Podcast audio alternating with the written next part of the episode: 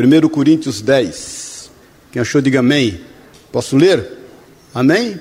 Se você não achou 1 Coríntios, misericórdia, hein? Ora, irmãos, não quero que ignoreis que nossos pais estiveram todos sob a nuvem e todos passaram pelo mar, tendo sido batizados, assim na nuvem como no mar, com respeito a Moisés. Todos eles comeram de um só manjar espiritual e beberam da mesma fonte espiritual, porque bebiam de uma pedra espiritual que os seguia, e a pedra era Cristo. Entretanto, Deus não se agradou da maioria deles, razão porque ficaram prostrados no deserto. Ora, estas coisas se tornaram um exemplo para nós, a fim de que não cobicemos as coisas más que ele, como eles cobiçaram nem vos façais, pois, idólatras, como alguns deles, porque está escrito: o povo assentou-se para comer e beber e levantou-se para divertir-se. E não pratiquemos imoralidade, como alguns deles o fizeram, e caíram num só dia vinte e três mil. Não ponhamos o Senhor à prova, como alguns deles já fizeram e pereceram pelas mordeduras da serpente. Nem murmureis, como algum deles murmuraram e foram destruídos pelo exterminador. Estas coisas lhes sobrevieram como exemplos e foram escritas para advertência nossa, de nós outros, sobre quem os fins dos séculos têm chegado. Versículo 12: Aquele, pois, que pensa estar em pé, veja que não caia. Não vos sobreveio tentação que não fosse humana, mas Deus é fiel e não permitirá que sejais tentados além das vossas forças. Pelo contrário, juntamente com a tentação, vos proverá livramento, de sorte que a possais suportar. Amém? Jesus, obrigado. Obrigado, Deus, porque o Senhor é antes de nós.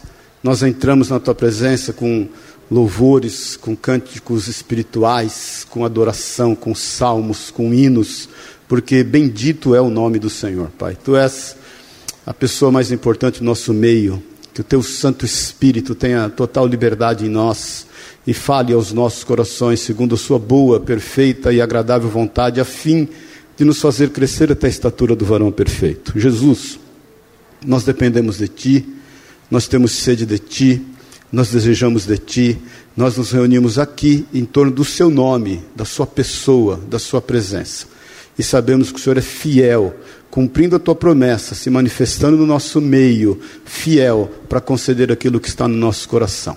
Nós levamos cativo o nosso entendimento, os nossos pensamentos na pessoa de Cristo Jesus e declaramos a liberdade do Teu Espírito Santo. Repreendemos com a autoridade que está no Teu nome tudo que não é Teu, tudo que não pertence a Ti, que quer opor-se ao Teu mover, à Tua palavra, ao Teu agir, ao Teu manifestar no nosso meio, é o que nós declaramos em nome de Jesus. Amém e amém. Pode sentar-se. Dá um abraço ao teu irmão antes, dá um abraço antes. Fala, meu irmãozinho, eu tenho uma saudade doida de você. Cheiroso, fala para ele. Seu cheiroso.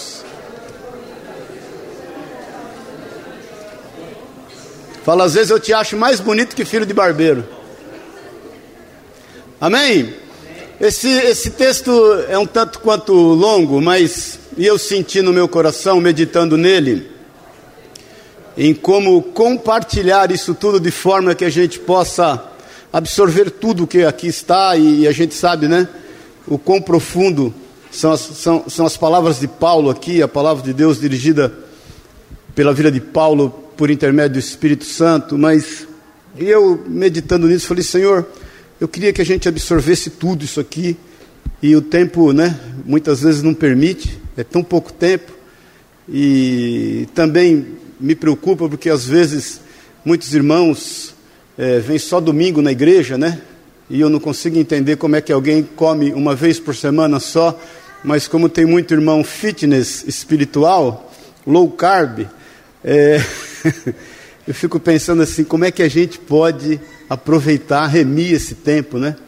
E eu senti no meu coração da gente começar de trás para frente, ao invés de eu começar lá no versículo 1 e vir até o 13, eu quero começar do 13 e a gente subir até o 1, porque no 13 começa dizendo algo que eu sempre compartilho com vocês, que eu sempre falo, né, que não há tentação que venha sobre nós que não seja humana.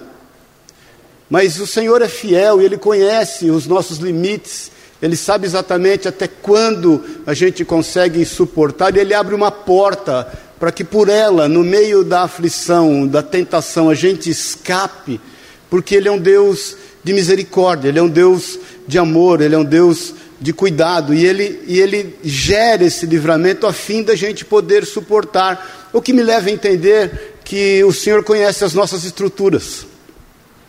Muitas vezes na nossa caminhada com o Senhor, na nossa vida com Deus, no dia a dia, né? E obviamente a gente fatalmente se lembra do Senhor todos os dias, não é verdade? Eu tenho certeza que você, ao acordar, você se lembra do Senhor. Quando você está caminhando, você se lembra do Senhor. Por quê? Porque Ele se faz presente na nossa vida. Isso é o Espírito Santo de Deus que habita em ti, querido.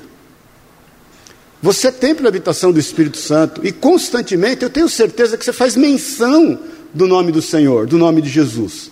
E eu te desafio cada vez mais a fazer menção do nome de Jesus, porque o nome de Jesus cura, o nome de Jesus liberta, o nome de Jesus transforma, o nome de Jesus traz restauração, o nome de Jesus põe em lugar todas as coisas na nossa vida.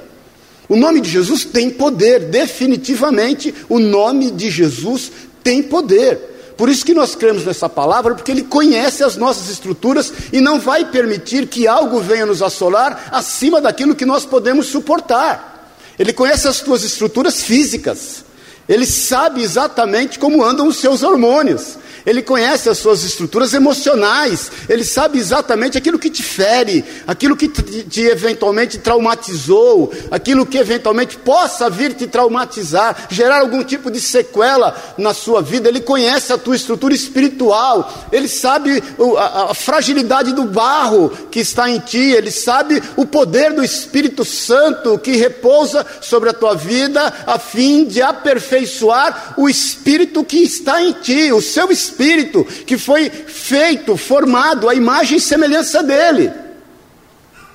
Imagem essa que nunca se destituiu, mas a semelhança sim com o pecado. E ele vem, te alcança e começa a restaurar, restaurar essa semelhança tua. Então, nós cremos e sabemos que Ele é um Deus fiel e que Ele certamente nos capacita, Ele, ele nos honra, Ele faz questão de andar conosco, Ele faz questão de nos, nos suportar, nos sustentar em amor. Existe uma mão que te sustenta, e é uma mão de amor, não é uma mão impositiva, pesada, religiosa, não é uma mão é, que venha te castrar, não é uma mão que venha a gerar tropeços na tua vida. É uma mão que te sustenta, é uma mão que te ama, é uma mão que sabe exatamente o momento que ele tem que te segurar com mais força. Por isso que a palavra de Deus diz que o Senhor é quem te toma pela tua mão direita e Ele é quem diz: Eu te ajudo. Amém, querido? Mas Paulo diz também no versículo 12: que se nós, no versículo 13, entendemos que o Senhor conhece as nossas estruturas, sabe os nossos limites, sabe exatamente aquilo que a gente pode suportar, entendemos né, por inferência o quanto a mão dele está não só dentro de nós nos sustentando, mas sobre nós, nos dirigindo, nós também temos que aprender a lidar com os nossos limites. Porque Paulo diz no versículo 12: aquele que está em pé, cuide para que não caia. O que nos faz entender que não adianta só você confiar no Senhor. Amém, irmão? Amém, porque às vezes a gente terceiriza toda a responsabilidade ao Senhor, né? Quando a gente não põe toda a culpa em Satanás. Amém, querido. Quem está vivo, diga amém. Bom dia, paz do Senhor. Eu sei que você começou me achando um cara muito legal. Pô, Maurício é um cara legal, ele está falando umas... Mas agora eu quero, que você comece a me achar também um cara que tem que ter, compartilhar com você as suas responsabilidades, porque muitas vezes você tem terceirizado tudo naquilo que diz respeito ao amor e o cuidado de Deus para com a tua vida, mas você não tem feito a tua parte. Você tem brincado com os teus limites. Você tem excedido aquilo que te foi confiado. Você tem dado liberdade demais àquilo que vem à tua mente. Você tem brincado muito com o teu físico, com o teu organismo. Olha, a Bíblia diz que todos nós vamos morrer no dia determinado por Deus. Haja visto o que aconteceu, né, essa, essa tragédia com o Gugu Liberato. Um negócio que, vamos falar a verdade, pega todo mundo de surpresa, porque ninguém conta com um negócio desse. O que nos faz entender que Deus é soberano e que Sua vontade é soberana, e que não há homens no céu ou na terra que não possam é, estar é, é, debaixo dessa soberana vontade dEle. E é uma fatalidade. Chamou a senha, acabou. Um dia, senha 14, é a tua, pronto. Pode ser numa queda, pode ser no elevador, pode ser seja lá o que for, né? Algumas de forma mais trágica, outros menos trágica, mas isso vai acontecer. Mas a Bíblia diz que alguns morrem antes devido à sua loucura.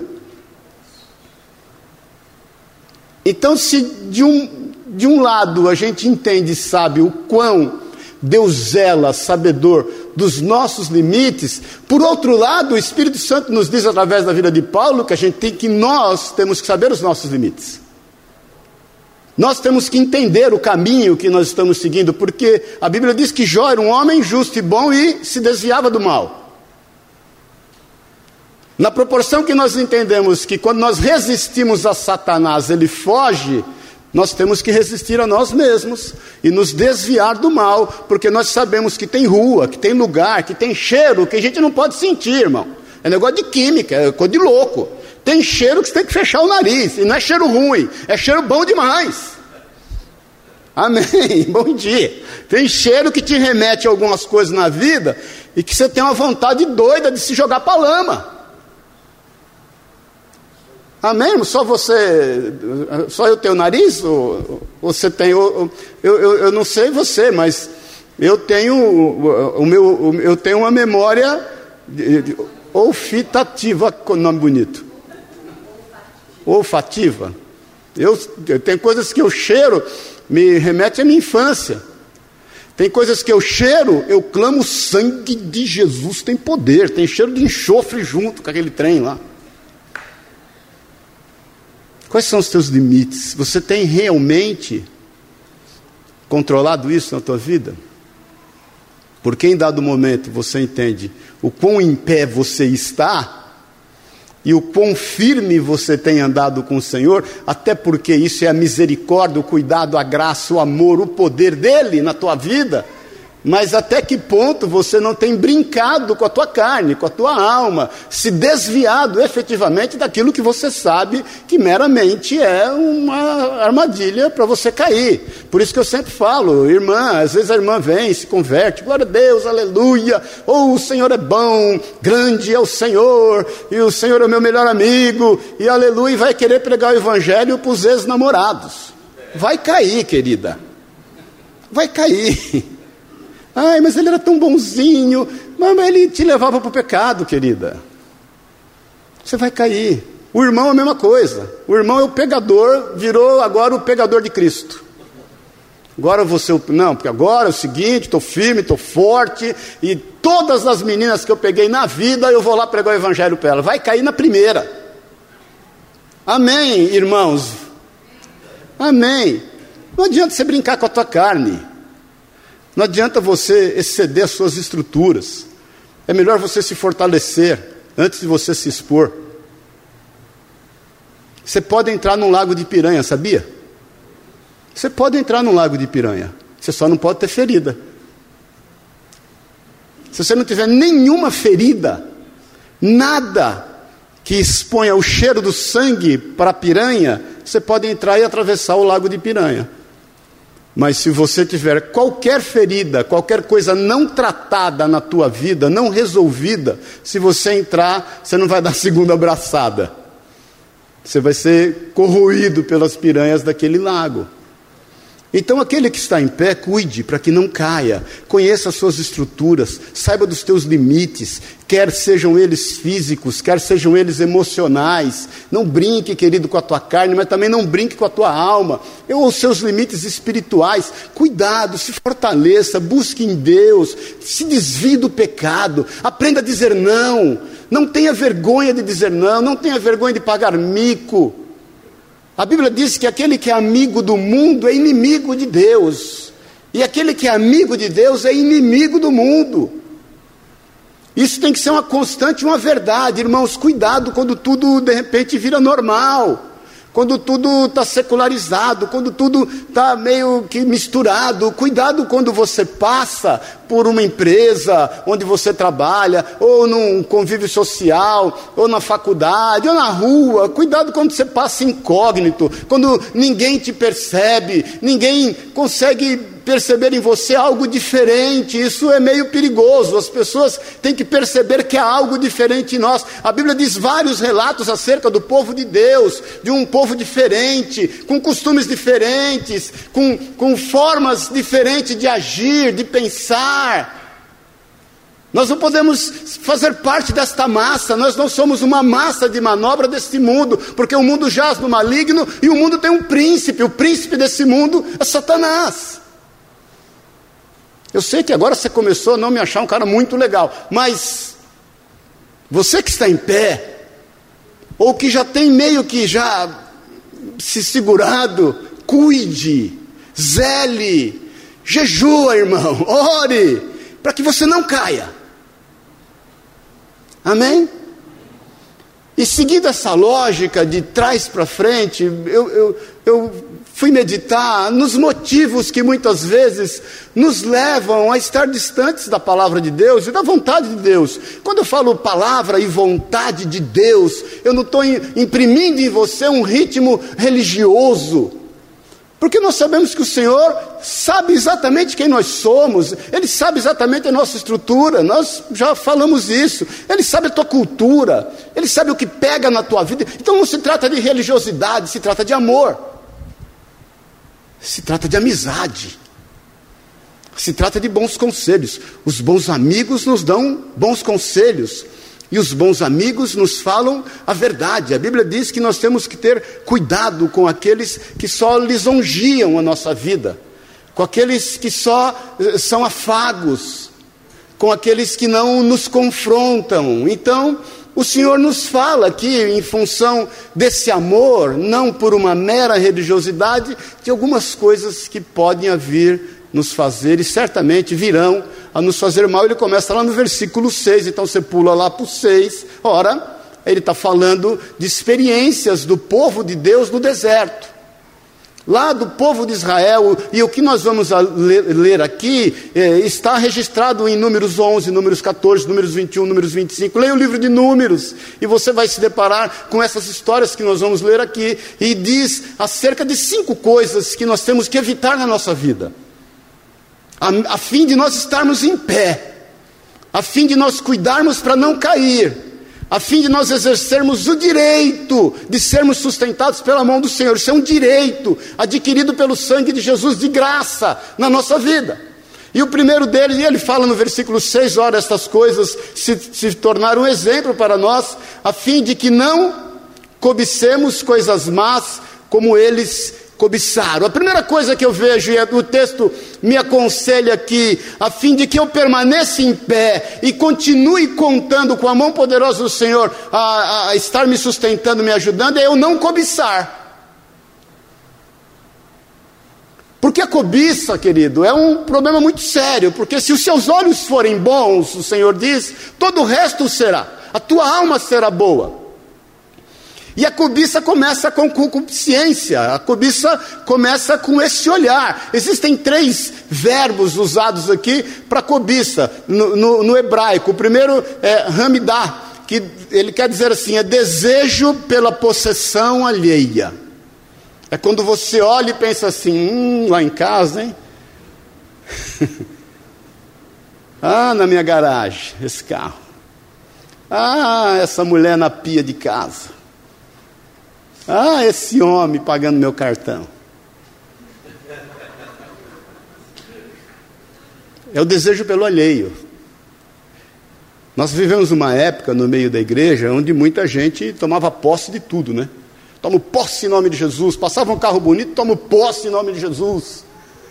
Passava um homem bonito, tomo posse em nome de Jesus. As irmãs ficavam cheias de fé. Passava uma mulher bonita, eu tomo posse em nome de Jesus. Passava uma mulher feia, o sangue de Jesus tem poder. Irmãos, cuidado se trem, se ficar tomando posse, isso pode ser cobiça e dar séria na tua vida. E dar grave. Tem um outro, um outro, um outro verbo usado aqui para cobiça, chama beça. Desejo por lucro desonesto. Cobiça. Querer ganhar além da conta, não se contentar com aquilo que está ganhando. Ter olho grande, como diz na China, ter boca grande. Tem amigos meus chineses que falam, Malício, brasileiro boca grande, né? Muito boca grande, chinês boca pequena. Por isso que estão ricos. Então, essa cobiça por um lucro desonesto. O terceiro é anvan, que é um desejo egoísta. Porque a cobiça leva ao egoísmo. Irmãos, a cobiça leva à avareza. E a palavra de Deus diz em Colossenses 5:3 que avareza é igual idolatria. A palavra de Deus diz em 1 Timóteo, capítulo 6, versículo 10, que o amor ao dinheiro é a raiz de todos os males. O apóstolo Paulo fala: se você tiver com o que comer e tiver o que vestir, estejais por isso, o que, que diz? Contentes, satisfeitos. Então você que tem uma vida em paz, conselho do Senhor aqui através da vida do apóstolo Paulo, para de cobiçar tanto, querido. Eu, eu particularmente entendo, eu, faço, eu, eu, procuro fazer uma análise acerca do país que a gente vive, né? da cultura que nós temos. Nós somos um país emergente, vamos falar a verdade, nós somos uma economia ainda em ascensão. Já fomos a quarta maior economia do mundo, sei lá que lugar nós estamos hoje, se não me engano, oitava, mas nós somos um, um país de terceiro mundo. Nós tivemos uma febre aí quando a economia começou a melhorar, onde teve o maior índice de venda de produtos brancos, que chama, né? Que é geladeira, fogão e micro-ondas. Eu não sei você, mas eu, eu nasci, cresci, casei, saí de casa e minha mãe teve a mesma geladeira. Foi com você assim? O mesmo fogão. Você vai lá na casa da minha mãe, o fogão é o mesmo há 88 anos, e vou te falar, ele é impecável. É, a geladeira é um brinco. Mas isso não se usa mais, não é verdade? Quando a gente começou a ganhar um dinheirinho, a gente começou a querer trocar rápido os eletrodomésticos, querer trocar rápido o, o, o carro, os bens de consumo. Agora, cuidado, querido, quando isso vira cobiça. Eu, eu entendo que nós estamos entrando num momento até inteligente, culturalmente, não só no Brasil, mas no mundo, né? Esse negócio é não ter carro, vamos andar de Uber, não tenho ação do Uber, irmão, mas eu acho que é uma boa. Não estou fazendo aqui apologia ao Uber, mas acho que é excelente isso. Algumas coisas que devem tomar o seu devido lugar. Agora, enfim, cuidado com a cobiça. Cuidado quando você quer ter algo que você não dá conta. Eu lembro uma vez um, um ex-sócio queria comprar um carro e, e, falou tanto desse carro e teve uma hora que eu tive que chamar ele e falar, irmão, deixa eu falar uma coisa aqui, na liberdade de sócio teu, o carro que você quer comprar vale mais que a casa que você mora. Você já parou para pensar nisso? Que você vai pôr na garagem algo que tem mais valor do que a casa que você mora? Você acha isso certo? Você não acha que isso é cobiça? E cuidado, porque a cobiça pode te levar à avareza. E pode inclinar o teu coração, o amor que você deve ter a Deus e às pessoas, ao dinheiro. E o amor ao dinheiro não é o dinheiro, mas o amor ao dinheiro. Eu não sou socialista, sou até capitalista. O amor ao dinheiro é a raiz de todos os males. E a cobiça leva a avareza, a avareza leva a idolatria. No versículo seguinte, no versículo 7, o apóstolo Paulo nos lembra da história de Israel: Não vos façais idólatras como alguns deles, porquanto está escrito: o povo assentou-se para comer e beber e levantou-se para se divertir. Parece que a idolatria, ela mexe não somente com o nosso espírito, mas mexe um pouco a nossa alma, com o nosso físico, porque parece que era um pouco centrado aqui no comer, no beber e no divertir-se, quando as coisas passam a ser somente aquilo que é visível, palpável. Idolatria nada mais é do que substituir Deus por algo na tua vida. Substituir Deus, a qual você tem uma, o qual você tem uma relação de fé, e fé é a certeza daquilo que não, quem se lembra, diga amém. Fé é a certeza daquilo que não se vê, e a firme convicção daquilo que não se sabe. Essa é a nossa relação com Deus de fé. Aí a gente quer tornar Deus palpável, visível. Nós queremos tornar a satisfação que Deus nos dá através de um relacionamento eh, puro, sincero, real com Ele, em algo que é extremamente palpável. Muitos idolatram seus filhos, Muitos idolatram seus pais, outros idolatram seus líderes, outros idolatram os seus negócios, outros idolatram os seus bens, outros idolatram imagens. Mas a Bíblia diz que isso é uma consequência trágica na vida do homem e que certamente nos leva a cair. A palavra de Deus é clara: olha, cuidado com a cobiça e cuidado quando isso vai um dia virar idolatria na tua vida. Quando você passar a idolatrar aquilo que está, eventualmente, não só ao teu redor, mas ele começa a tomar conta do teu coração. Cuidado se você tem idolatrado o seu físico, a sua saúde Cuidado quando você tem idolatrado os teus sonhos, os teus objetivos. Cuidado, cuidado quando você tem idolatrado aquilo que é foco simplesmente de amor na tua vida. Amém, querido? Deus tratou disso com Abraão e pediu Isaac, seu filho. Quem se lembra, diga amém. E Abraão fez o quê? Fez de forma a dar certo. Ele acorda de madrugada, ele pensa nos detalhes, ele pega a lenha, ele pega tudo que é necessário para o holocausto. Ele emparelha bem os jumentos e ele vai, ele pega os seus servos e, e ele realmente tem um coração de fé. Entenda que o contrário de idolatria é fé. E ele, por fé, o nosso pai da fé, vai e vai até o ponto de realmente sacrificar. Ele cria tanto, Hebreus nos diz, que ele cria tanto em Deus, ele não idolatrava Isaac, ele dá ali a sua prova de amor e fé no Senhor, que ainda que Isaac fosse sacrificado, Deus poderia ressuscitá-lo. A fé nos leva a isso, querido, é o contrário total de idolatria. Então, cuidado, irmão, cuidado. Se existe algo na tua vida que tem substituído o Senhor. Eu conheci uma irmã que ela idolatrava, sabe o que? Uma dor de cabeça. Verdade. Lá em Pouso Alegre, qualquer dia eu trago ela para dar testemunho aqui. E, e, ela constantemente, a gente orava e ela vinha, chorava, ah, eu tenho uma dor de cabeça que não passa, dor de cabeça. E às vezes alguns cultos se assim, mover de cura, sabe? Quando você tem culto, que você vê um mover de cura, como às vezes acontece aí, um mover, e Deus, você vê o Senhor curando.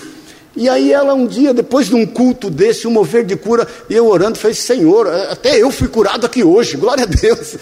E ela acabou o culto, ela veio com ela, ela, o esposo e o filho falar comigo, ai, Maurício, essa dor de cabeça que não passa. E na hora eu discerni aquilo, em Deus eu discerni. Eu falei, eu posso falar uma coisa?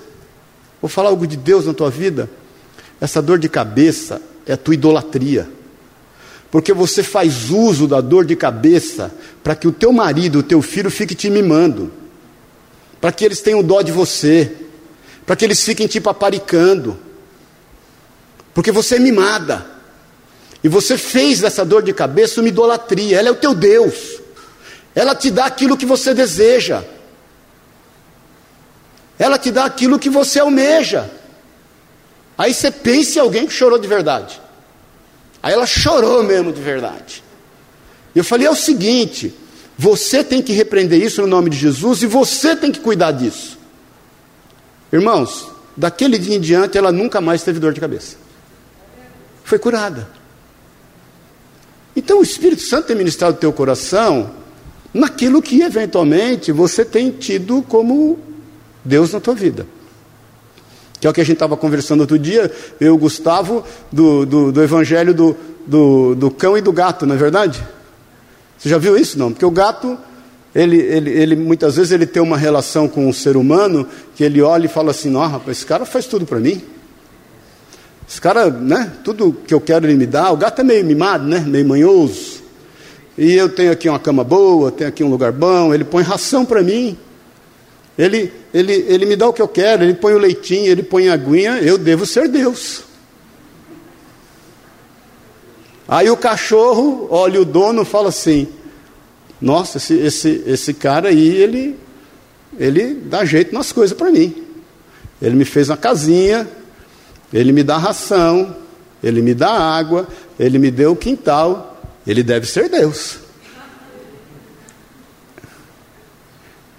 Irmãos, às vezes a gente tem uma facilidade em inverter as coisas. Os teus sonhos são sonhos que nasceram primeiro no coração de Deus. Aquilo que o Daniel ministrou aqui, tudo provém de Deus. Então não inverta a ordem. Não idolatre situações ou coisas. Tenha discernimento, porque isso vai te fazer cair. Isso pode ser fruto da cobiça na tua vida. Amém, irmão? Eu sei que já, você já começou a me achar mais ou menos legal. Mas no versículo seguinte, para a gente continuar aqui, e só um pouquinho no versículo 7, a questão do comer e beber e divertir-se, irmão, é algo que sem medida, a busca disso sem medida, te leva a idolatrar. Amém?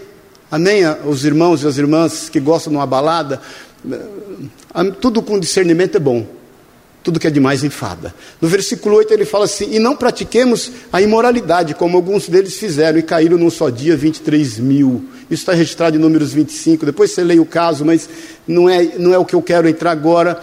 Mas eu, eu, eu fico imaginando que por muitas vezes a cobiça que leva à idolatria leva à imoralidade, porque Romanos 1 diz.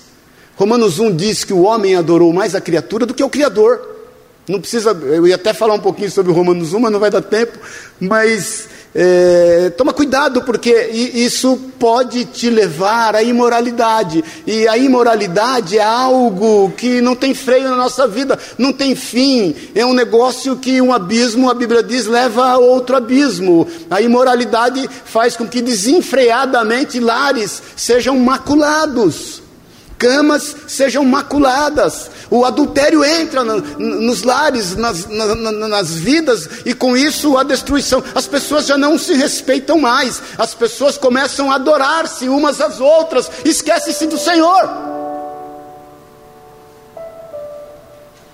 A imoralidade, e, e, você sabe muito bem o mundo em que nós vivemos, ela, ela vai gerando uma falta de freio em todas as. Tudo é normal, tudo é possível, para o amor vale tudo.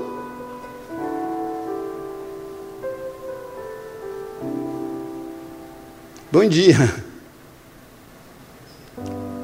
Cuidado, com aquilo que você tem permitido entrar na tua casa. Eu, eu não, embora me converti na Assembleia, eu não sou contra a televisão.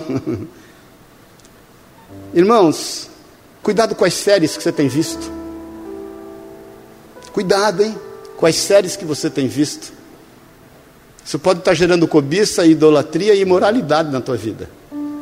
E você não tem percebido. Eu sou de uma geração quando começou a violência a entrar no cinema. Eu ainda peguei cinema em preto e branco, irmãos. Ainda peguei novela em preto e branco. A primeira novela colorida foi em 1974, O Bem Amado de Odorico Paraguaçu, era a novela das 10. Lembra? De quem só lembra, pisca, só para não se expor. Eu vi os Dez Mandamentos com Charlton Heston no Cine Paysandu.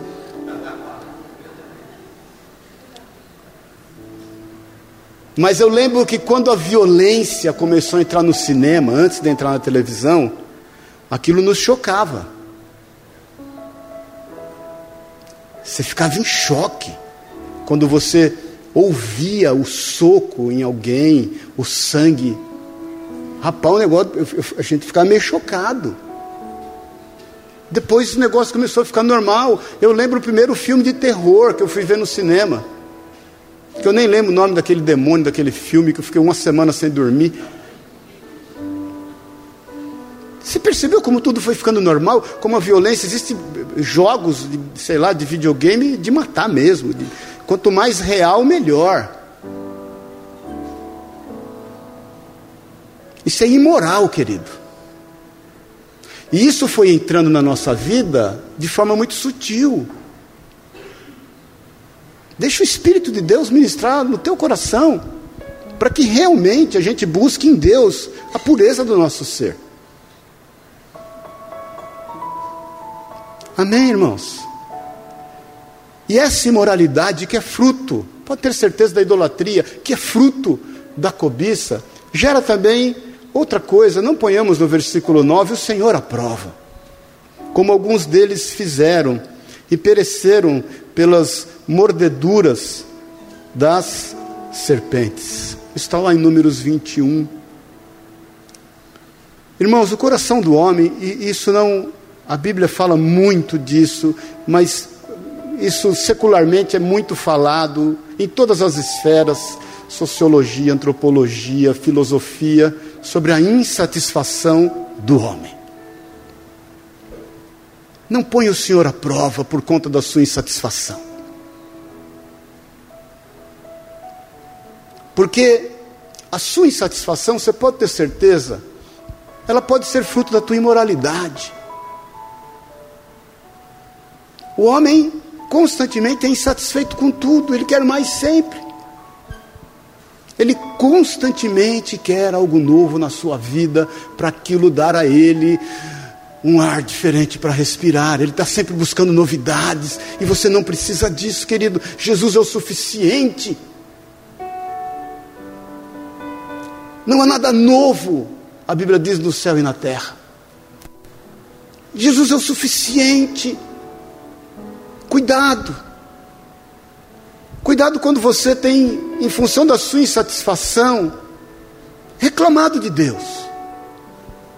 Eu não sei você, mas eu procuro ter cuidado, querido. A gente estava vivendo um momento de calor, de repente um momento de frio. Eu tomo cuidado até para não reclamar disso. Então, não é possível. Aqui está agora é novembro, um 18 graus. Glória a Deus, Deus sabe todas as coisas. Quem sou eu para me meter nisso? Eu não sei de nada. Cuidado quando você tem dado muita liberdade à sua insatisfação. Parece que nada está feliz, nada te deixa feliz, perdão, nada, tá, nada te deixa contente, nada está bom. Se você tem alguma coisa, você cada vez quer outra. Não se esqueça que começou lá com a cobiça, isso de repente, em função, gerou uma idolatria. E é muito sutil, irmão. Eu não estou falando que você anda com imagem debaixo do braço, mas reveja os teus conceitos. Isso te levou a essa, essa, esse desejo de cada vez mais isso passa a ser imoral e aí você passa a reclamar de tudo, nada está contente. Está comendo carne, achando falta do ovo, está comendo ovo, achando falta do arroz.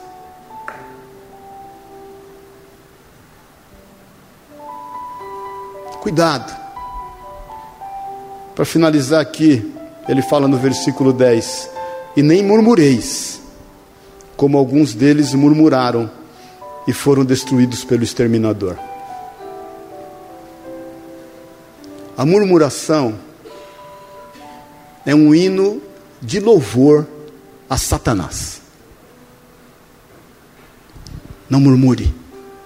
Eu estava falando outro dia aí com alguns irmãos, eu de uns um mês para cá, eu comecei a adotar um, um negócio. Eu preciso até escrever, por na minha sala, estou esperando o Pedro lá para fazer uma arte, quero fazer uma arte, que é algo que eu tenho feito. Eu, eu, eu, quando eu olho qualquer situação, ou qualquer reação de qualquer pessoa, eu estou adotando isso. Eu penso assim: compreenda e agradeça.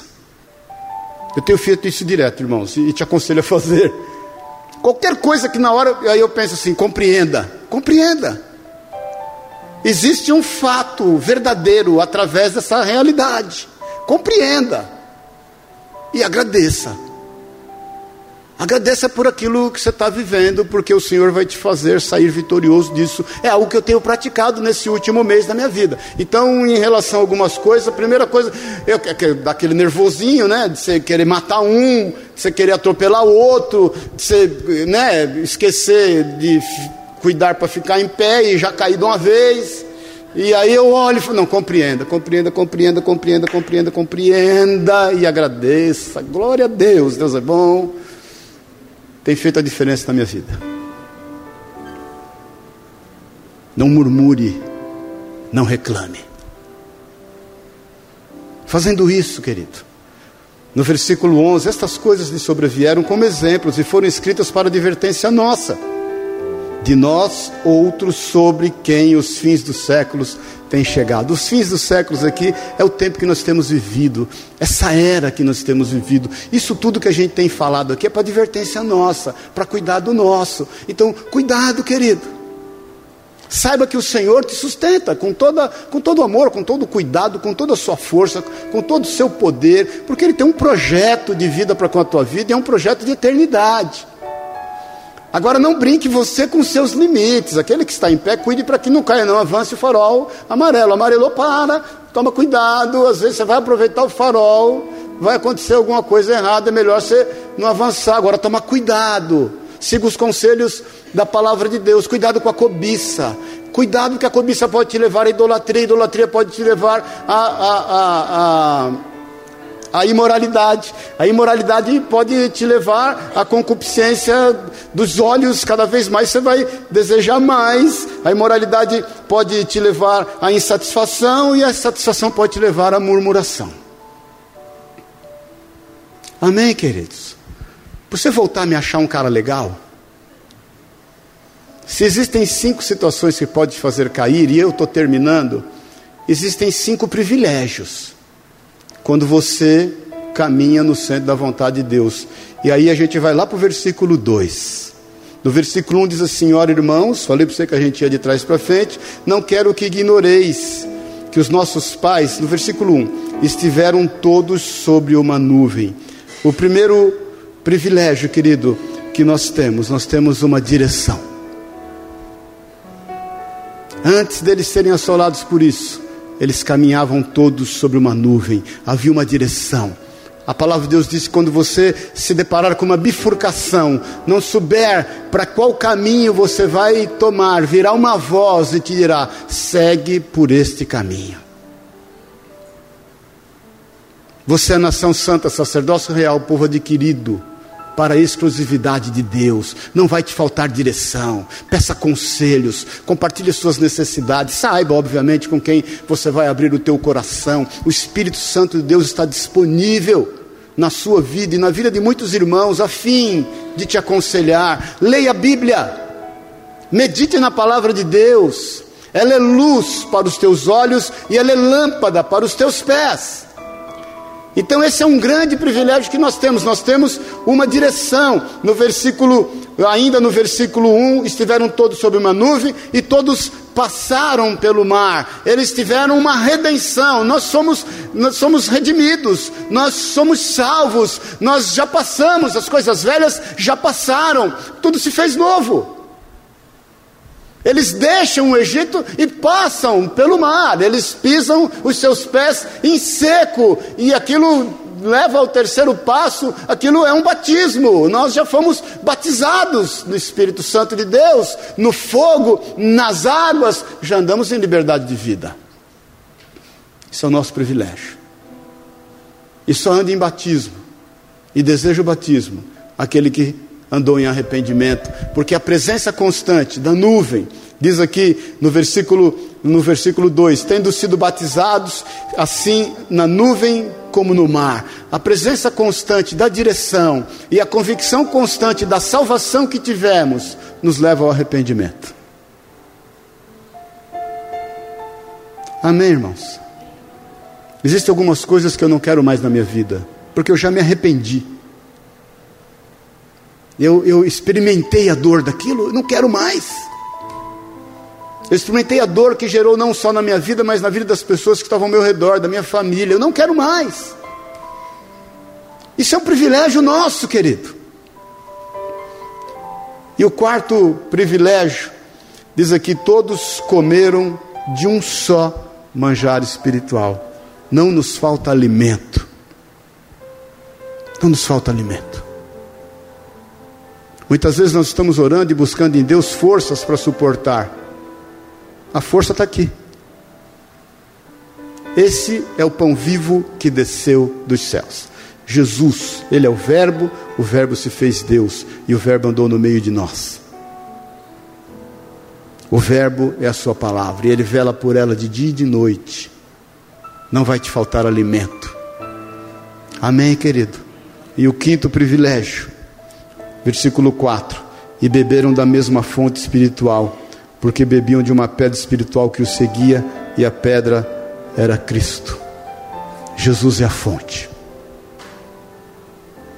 E quando nós tomamos dessa água, a gente não volta a ter sede. Amém? Amém? Você crê nisso? Vamos ficar em pé em nome de Jesus.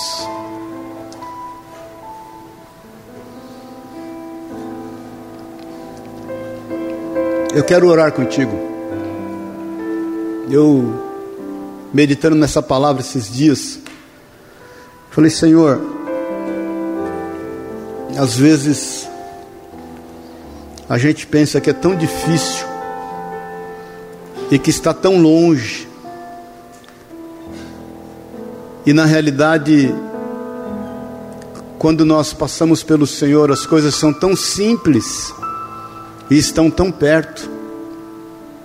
Me faz lembrar aqueles dois ladrões na cruz, lembra-se? Um à direita e um à esquerda. Os dois estavam à mesma distância de Jesus, um tão longe e um tão perto. Fisicamente a distância era a mesma. Sabe por que um ficou longe demais, querido? Porque ele, para chegar em Jesus, ele vai lá recorrer às coisas do mundo.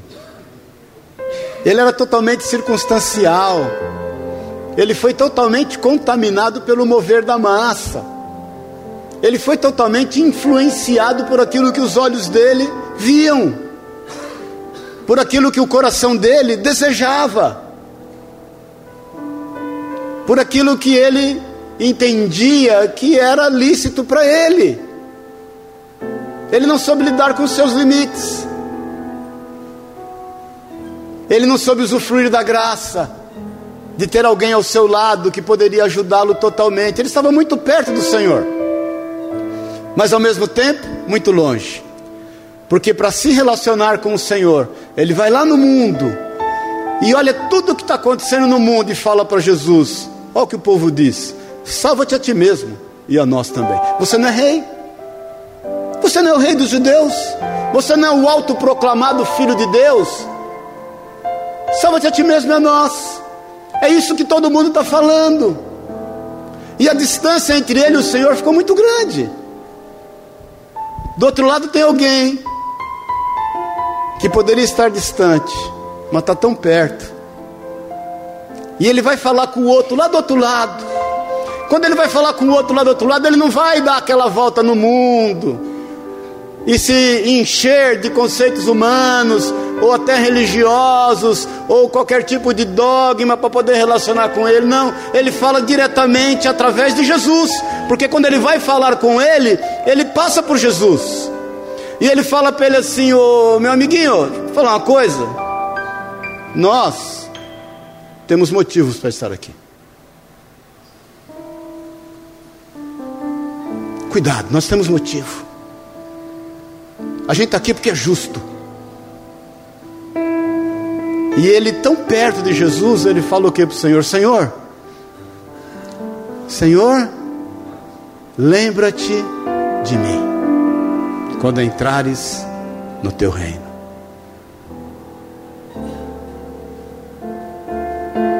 Jesus fez o que naquele momento? Qual foi o, o foco da sua atenção? Foi para aquele homem. E ele falou o que para ele? Ainda hoje. Perfeito. Ainda hoje. Vai ser agora. Ainda hoje. Porque o Senhor não deixa para amanhã o que tem que ser feito hoje. Ele sabe exatamente aquilo que precisamos no momento exato. Ainda hoje nós vamos estar juntos. Sossega aí, irmão, nós vamos estar juntos. Jesus não se volta para aquela massa ou para aquele que a vida é feita de opções, irmãos. Por isso que aquele que está em pé cuide para que não caia. A vida é feita de opções. Amém, irmãos? É a lei da semeadura que o Daniel falou, a vida é feita de opções. Jesus não falou para aquele homem, tá vendo, bobão? Aqui, ó. Ou para aquelas pessoas que estavam ali, ó, aqui, ó, o exemplo. Jesus, quando se volta para a multidão, ele olha a multidão e faz o que? Ele ora. Ele ora a Deus e fala o que? Pai, perdoa-lhes. Perdoa porque eles estão tomados, eles estão tão tomados pela dureza dos seus corações, pelas suas duras cerviz, pelos seus sonhos alucinados, que eles não sabem o que fazem. Amém, querido? Então, essa manhã, em nome de Jesus, eu quero que você saiba que você tem um Deus vivo, verdadeiro, eficaz, suficiente. Jesus pagou o preço que tinha que ser pago já, isso foi definitivo, ninguém pode acrescentar nada, e nem precisa. Você não precisa de nada e ninguém que não seja o sacrifício de Jesus. Então tome posse disso. Tome posse disso e entenda Jesus. O Senhor pagou o preço, a, a dívida foi quitada, o Senhor derramou o seu sangue imaculado. E eu confesso o Senhor como meu Senhor e Salvador. Eu, o Senhor é, é o suficiente para a minha vida. Eu não preciso de mais nada. Está resolvido. A conta fechou. Ah, mas tem algumas coisas que eu não entendo. Tá bom, então ande nessa ingenuidade do não entender e confie. Porque você vai saber que não há tentação que venha sobre vós que não seja humana, Deus é fiel, ela, Ele conhece os teus limites, Ele sabe a tua estrutura, Ele abre uma porta para que você escape por ela e não venha cair. Agora, cuidado, saiba você os seus limites, aprenda a dizer não.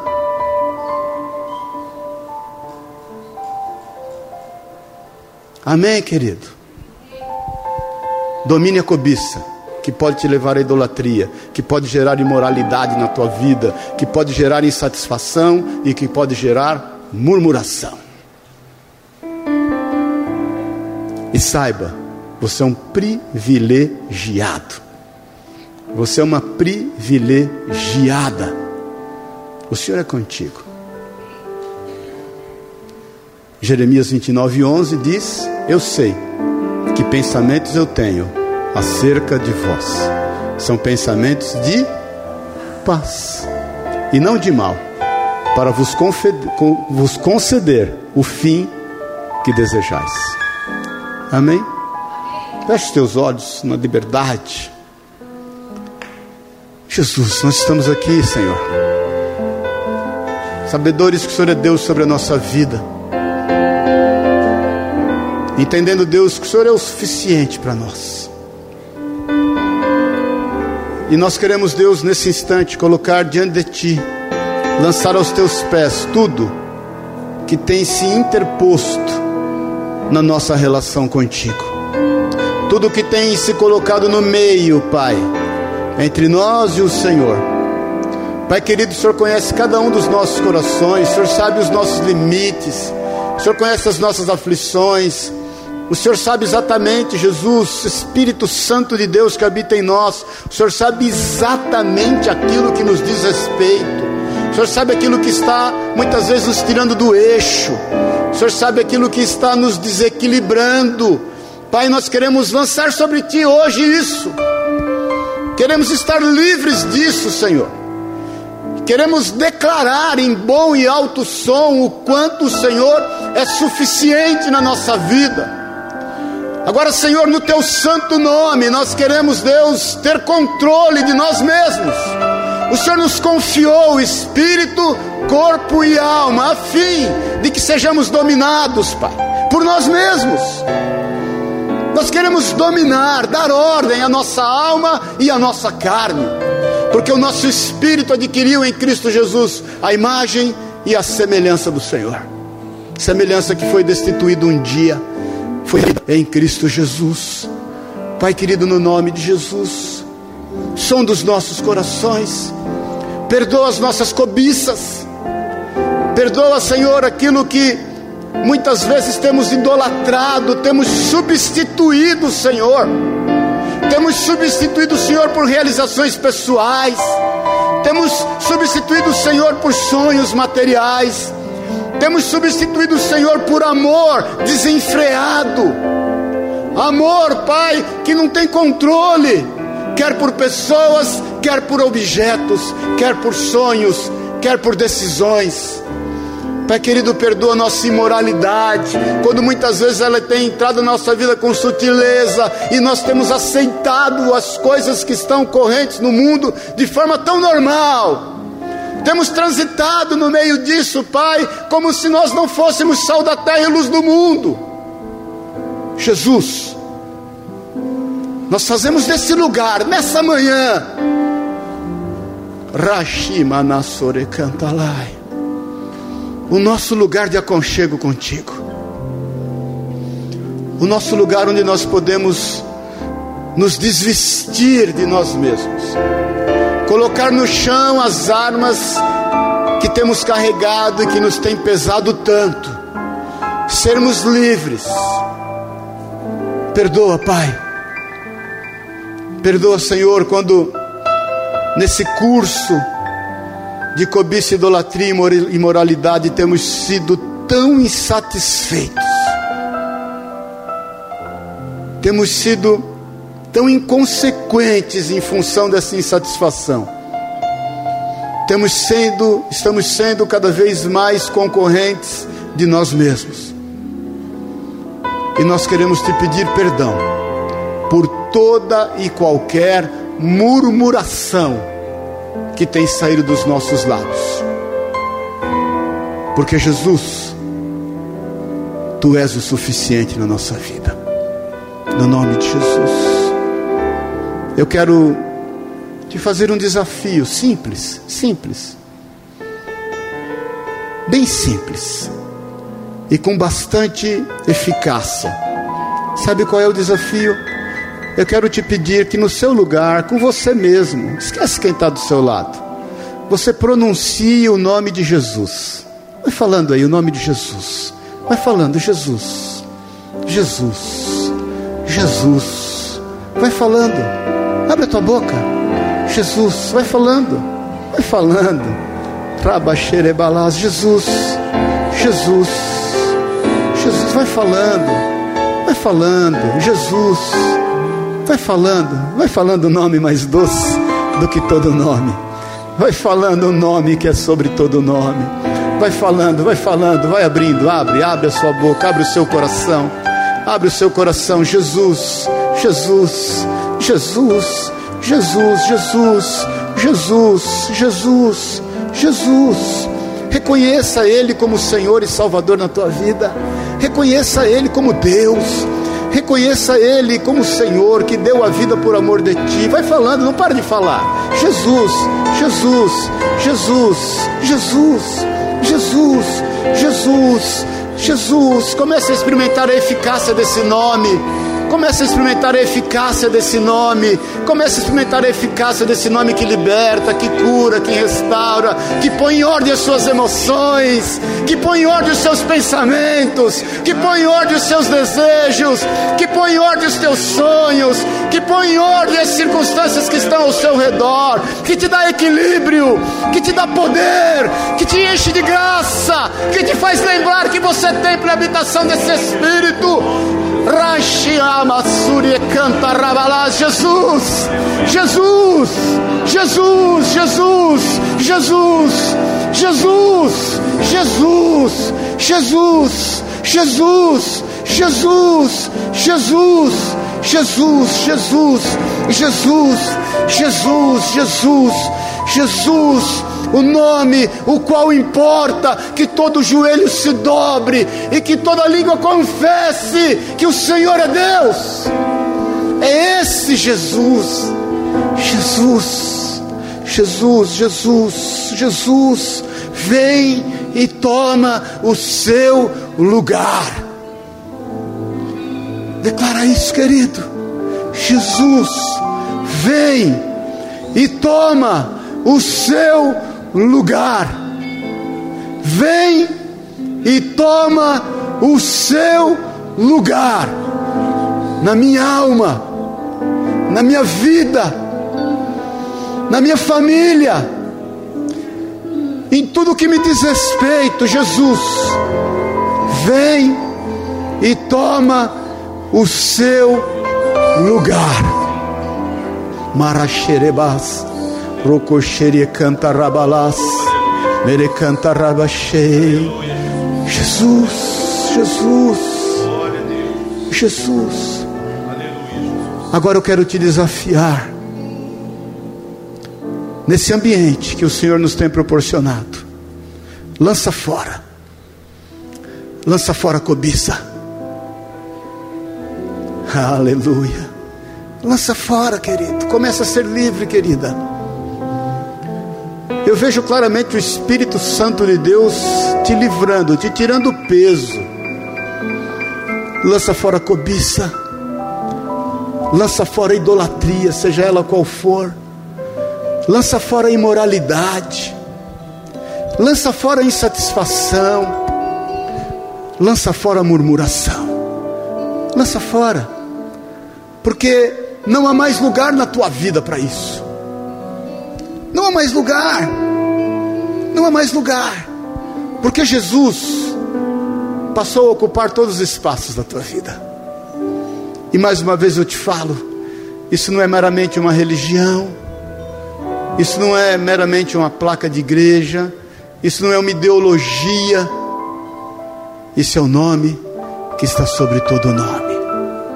Porque o desejo do Senhor para conosco nesta manhã é nos fazer livres, porque é para a liberdade que Cristo Jesus nos libertou.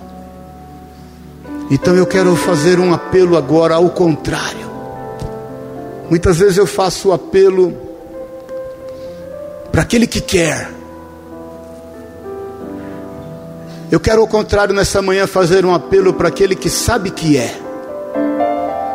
Eu sinto do Espírito Santo de Deus. Eu não quero fazer um apelo a você que quer. Eu quero fazer um apelo a você que sabe que é. Então, você que sabe que é filho e filha de Deus. Você, você que sabe que Jesus Cristo é o Senhor da sua vida. Você que sabe, entende e declara que Jesus Cristo é quem ocupa toda a tua vida. Levanta a tua mão no teu lugar, eu quero orar contigo. Cada um olhando para a tua vida, esquece quem está do seu lado um pouco. Só você que sabe que Jesus Cristo é tudo na tua vida. Glorificado seja o nome do Senhor. Então declara comigo assim: Senhor Jesus Cristo, Tu és o pão vivo que desceu dos céus, Tu és a vida, Tu és tudo que eu preciso, Tu és tudo que eu tenho na minha vida. Por isso, Jesus, eu declaro, eu confesso com os meus lábios, porque eu creio no meu coração que o Senhor é o meu Senhor e é o meu Salvador, e que em Ti todas as coisas eu posso, porque eu sei que o Senhor é quem me fortalece.